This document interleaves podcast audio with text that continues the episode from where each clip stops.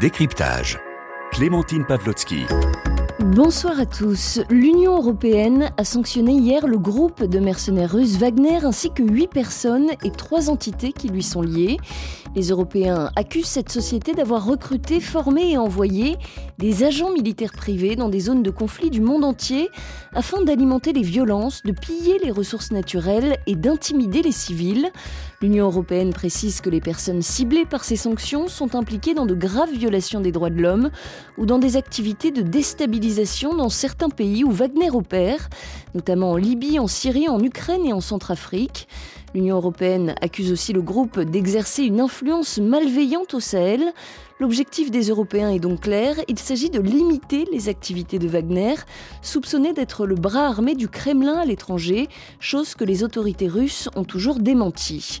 Alors ces sanctions peuvent-elles vraiment permettre à l'Union européenne de barrer la route à Wagner? On en parle pendant 20 minutes avec nos invités. Bonsoir Niagale Bagayoko. Bonsoir. Merci beaucoup d'être euh, avec nous. Vous êtes politologue et présidente de l'African Security Sector Network. Et nous avons également le plaisir d'être en ligne avec euh, Igor Delanoé, directeur adjoint de l'Observatoire franco-russe à Moscou. Bonsoir et bienvenue à vous. Bonsoir. Alors d'abord, euh, Igor Delanoé, quel est le message que l'Union européenne a voulu faire passer à travers ces sanctions contre Wagner? Je pense qu'il y a un double message en fait. Tout d'abord, il y a, une, un message, en une vocation punitive de, ces sanctions, notamment par rapport aux implications euh, de Wagner euh, en Ukraine, euh, puisqu'après tout, cette société aurait été active dans ce pays depuis maintenant plusieurs années, donc ces sanctions auraient pu être prises avant. On les prend maintenant, il y a quand même un contexte particulier aussi. Hein. et il y a également une vocation préventive de ces sanctions, et là, je pense plutôt au théâtre africain avec, euh, avec le Mali et tout ce qu'on a entendu depuis maintenant l'automne au sujet de l'implication probable de, Wagner euh, au Mali. Et là, l'objectif, à mon avis, c'est d'envoyer un signal, en tout cas d'essayer d'enrayer l'expansion euh, de Wagner sur la zone sahélo-saharienne et notamment d'éviter qu'elle ne, qu'elle ne prenne pied au Niger, en Mauritanie ou au Tchad après vraisemblablement le Mali. Alors c'est la deuxième fois hein, que l'Union européenne euh, frappe Wagner. La première c'était en 2020. Euh, à l'époque c'était le, financier présumé du groupe, hein, l'oligarque russe Evgeny Prigogine, hein, qui avait été euh, mis sur liste noire de l'Union européenne pour avoir justement violé l'embargo de l'ONU sur les armes contre la Libye. Euh, Niagale Bakayoko, euh, est-ce que ce premier volet de sanctions qui date de 2020 a vraiment eu un impact sur Wagner? Parce que c'est vrai que pour l'instant, on a plutôt l'impression que le groupe gagne en influence, notamment sur le continent africain. Euh, ce qui est très euh, compliqué euh, en réalité, c'est de qualifier la nature exacte des différentes activités du groupe Wagner. Et les premières sanctions ne permettaient pas, à mon avis, d'empêcher l'expansion de ce groupe sur le continent africain, puisque en effet, on constate que des éléments de cette société ont été présents sur plusieurs théâtres euh, particulièrement euh, en République centrafricaine, c'est le cas dont on entend le plus parler, euh, mais également en Libye et au Mozambique. Alors justement, euh, l'Union européenne, dans son communiqué, euh, évoque un toutes sortes d'activités de, de, déstabilisation. Euh, elle parle notamment du pillage des ressources naturelles opérées par Wagner. Je vous propose d'écouter à ce sujet ce témoignage anonyme qui a été recueilli par nos confrères de France 24. C'est un recruteur pour le groupe Wagner qui s'exprime. L'objectif principal de toute entreprise militaire privée Défendre les intérêts d'un gouvernement s'il ne peut pas utiliser son armée régulière. Nos objectifs, ce sont des revenus financiers et la possibilité de prendre le contrôle d'un grand marché de ressources pétrolières pour notre pays. Igor Delanoë, est-ce qu'on a aujourd'hui une idée précise euh, de l'ampleur euh, du pillage des ressources euh, naturelles opéré par Wagner? À vrai dire, euh, pas vraiment. On sait qu'ils ont mis la main sur un certain nombre d'actifs, que ce soit en Syrie ou que ce soit en RCA, et maintenant qu'ils lorgnent sur le Mali. Pourquoi? Parce que Wagner, comme ça a été rappelé, c'est une société à but lucratif, une société privée qui doit faire de l'argent, gagner de l'argent, qui doit se payer. Euh, elle loue des services, elle propose des services à des gouvernements, des gouvernements qui sont souvent faillis ou en voie d'être faillis ou qui sont affaiblis, qui n'ont pas forcément des moyens euh, limités en termes d'argent, et qui par conséquent, pour se, payer ces services de Wagner, euh, lui concède des, des, euh, des actifs, des mines, des mines d'or ou autre chose. Et par conséquent, cette société les exploite en contrepartie des services qu'elle offre à ces pays. Donc, ce qu'il faut bien voir, c'est que si elle s'installe et qu'elle peut ensuite exploiter des mines d'or, des champs de pétrole, des champs de gaz, du phosphate ou autre chose, c'est parce que le gouvernement sur place a fait le mais lui a autorisé, lui a ouvert l'accès euh, à ces ressources-là. Mais alors là, dans le cadre de ces sanctions décidées par euh, l'Union européenne, je le disais, euh, en plus de, Wagner, euh, du groupe Wagner lui-même, huit personnalités sont, ciblées. on retrouve par exemple le fondateur et, commandant militaire du groupe, Dmitri Outkin. Igor Delanoë, le fait de, cibler le, commandement de Wagner, est-ce que ça peut vraiment limiter la, marge de manœuvre de ces mercenaires sur le terrain, sachant que, comme vous venez de le rappeler, il y a effectivement, ils ont un, un aval des, la plupart du temps des, gouvernements en place. À vrai dire, moi, je ne crois pas vraiment, parce que quand on regarde le contenu de ces sanctions euh, sur les personnes physiques, c'est quoi? C'est interdiction d'entrer dans l'Union européenne, gel de des avoirs de ces personnes dans l'Union européenne et interdiction de financement en provenance de l'UE à vrai dire, moi, je, doute que euh, ces personnes-là fonctionnent euh, avec un, schéma qui les aurait exposés à, ce type de sanctions. À mon avis, depuis longtemps, ils ont pris toutes les mesures nécessaires pour se prémunir contre ces sanctions qui étaient, à vrai dire, euh, prévisibles. Et par conséquent, je doute qu'ils soient vraiment entravés, empêchés dans le déploiement de leurs activités. Alors les Européens euh, accusent aussi Wagner d'exercer euh, ce qu'ils appellent une influence malveillante au, Sahel. Euh, Niagale Bagayoko, très concrètement, cette influence malveillante, en quoi est-ce qu'elle consiste? Parce que c'est vrai que c'est un terme un petit peu vague. Très vague, effectivement, extrêmement vague, mais vague tout simplement parce qu'à mon avis, il est très difficile euh, à ce stade euh, aux autorités euh, européennes et françaises en particulier de qualifier de manière très précise la nature éventuelle des activités qui seraient actuellement menées par Wagner ou du type de partenariat qui pourrait être mis en place.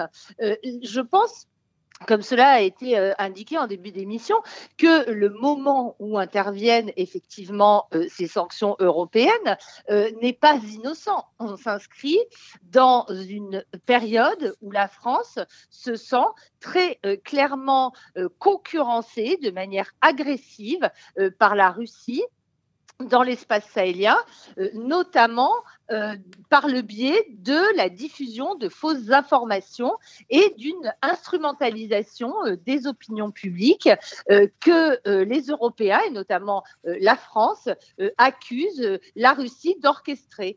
Donc, sans prendre à Wagner, dont on sait euh, qu'il existe des liens euh, la liant euh, au Kremlin, est une façon aussi de répondre à ces déstabilisations de la Russie. Alors on comprend bien euh, en vous écoutant, euh, Niagale Bakayoko, l'inquiétude hein, des, Occidentaux. Euh, on sait aussi que les mercenaires russes de Wagner ont, prouvé hein, leur efficacité au combat dans des pays comme la Syrie ou en Crimée, en, Ukraine. Mais est-ce que au Sahel, ils, disposent de la puissance d'une armée comparable, par exemple, à, l'armée française? Alors, si Wagner... Ou aux armées locales, bien sûr bien sûr, euh, si Wagner a fait preuve d'une certaine efficacité euh, euh, sur certains théâtres que vous venez de citer, on peut aussi, dans une moindre mesure, parler du théâtre libyen. je ne suis pas sûre qu'on puisse dire la même chose de ce qui s'est produit au Mozambique, où ces troupes avaient été appelées pour répondre à la progression de groupes djihadistes par le, président. Elles ont dû se replier face à leur incapacité à faire face euh, à ces groupes. Et euh, l'expérience en République centrafricaine est aussi euh, en réalité très limitée, puisqu'on a quand même le sentiment que c'est plutôt à la protection du régime et à l'accompagnement au combat des FACA, des forces centrafricaines, que ces forces ont été, de Wagner ont été utilisées. Moi, à titre personnel, je doute extrêmement fortement qu'il y ait la moindre intention du côté de cette société de s'engager dans des combats au sol au Mali. et je suis intimement convaincue que là où l'armée française, qui est quand même assez aguerrie et qui a une certaine connaissance du terrain sahélien, a échoué, a inversé la, la, situation stratégique au Sahel, il me paraît évident qu'un groupe comme Wagner ne pourra absolument pas y parer de son côté. En tout cas, euh, l'idée d'un possible rapprochement entre cette société Wagner et le pouvoir malien a été, euh, a été évoquée euh, il, y a, il y a quelque temps dans le cadre de la lutte contre le djihadisme au Sahel. Je vous propose d'écouter ce qu'en dit le ministre français des Affaires étrangères, Jean-Yves Le Drian, et la ministre française des Armées, Florence Parly, parce que même si vous avez l'air de douter, Niagale Bakayoko, de leur la capacité de Wagner à, s'engager euh, euh, dans, ce type de, combat. En tout cas, il y, a vraiment une inquiétude du côté de Paris.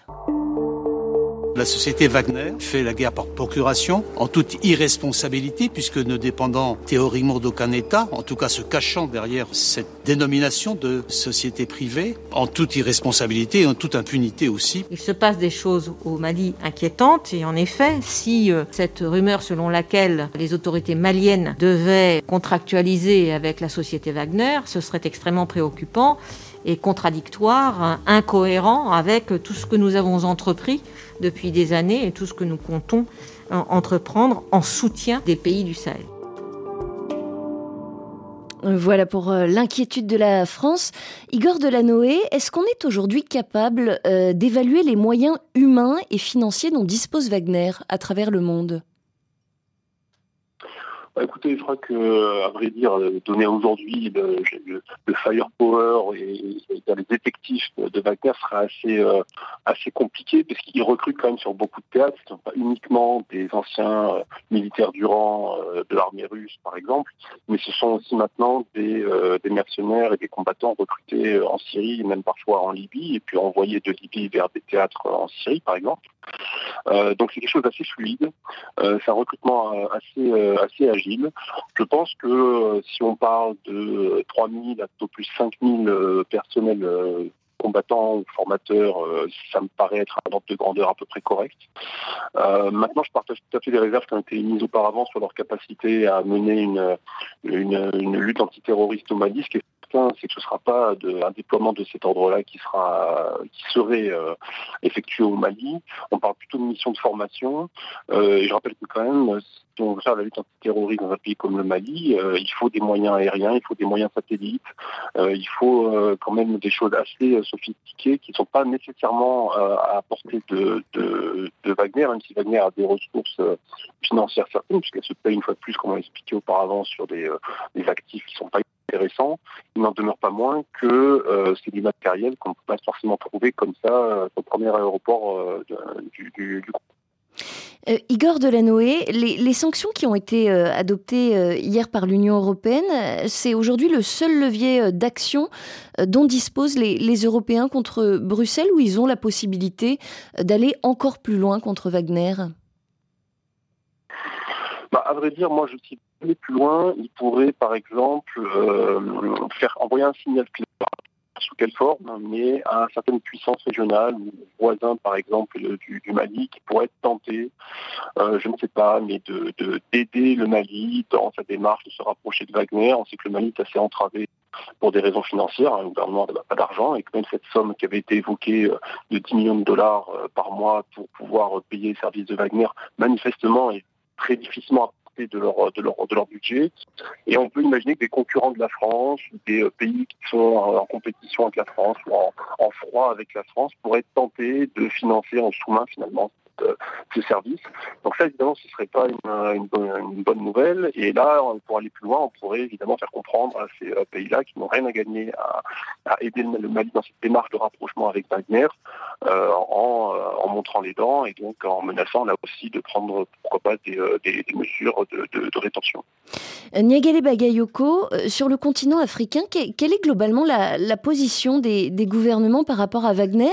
Est-ce qu'il y a des États qui expriment des, réticences et des inquiétudes euh, similaires à celles qu'on peut euh, observer en, Europe je dirais que les inquiétudes sont euh, surtout euh, exprimées à travers les décisions prises par les organisations multilatérales africaines. Euh, c'est très clair dans le cadre de la CDEAO notamment, hein, qui s'inquiète de l'arrivée éventuelle de sociétés privées à caractère mercenaire dans la sous-région. Mais si vous me permettez d'ajouter quelque chose à propos justement de la réaction des autorités françaises, pense que là aussi, il est très important de les situer dans le cadre euh, de euh, la dégradation euh, très sérieuse des relations diplomatiques entre la France et le Mali. L'annonce de l'arrivée potentielle de Wagner est un bruit qui a commencé à courir au moment où la France a fait état de son intention de retirer ses troupes de l'opération Barkhane du Mali. Alors, euh, elles ont été nuancées euh, par la suite et le dispositif euh, qui se met en place indique que des emprises françaises vont rester sur le territoire. Mais c'est à l'aune de cet affrontement vraiment franco-malien sur le terrain diplomatique qu'il faut lire la façon dont, à mon avis, les autorités françaises, de manière assez maladroite, ont une ultra focalisation sur le rôle de cette société euh, Wagner, euh, euh, qui renvoie aussi, comme je l'indiquais, à leur peur d'être déstabilisés, notamment dans ce qu'on appelle les champs immatériels, c'est-à-dire auprès des opinions publiques, dans le cadre de campagnes de déstabilisation. Oui, le, Mali, euh, que ce soit avec ou, sans la France, a dans tous les cas euh, besoin de, continuer à, combattre le, djihadisme sur son territoire. Alors la Russie a, réagi hein, aujourd'hui à ces sanctions de l'Union européenne contre Wagner.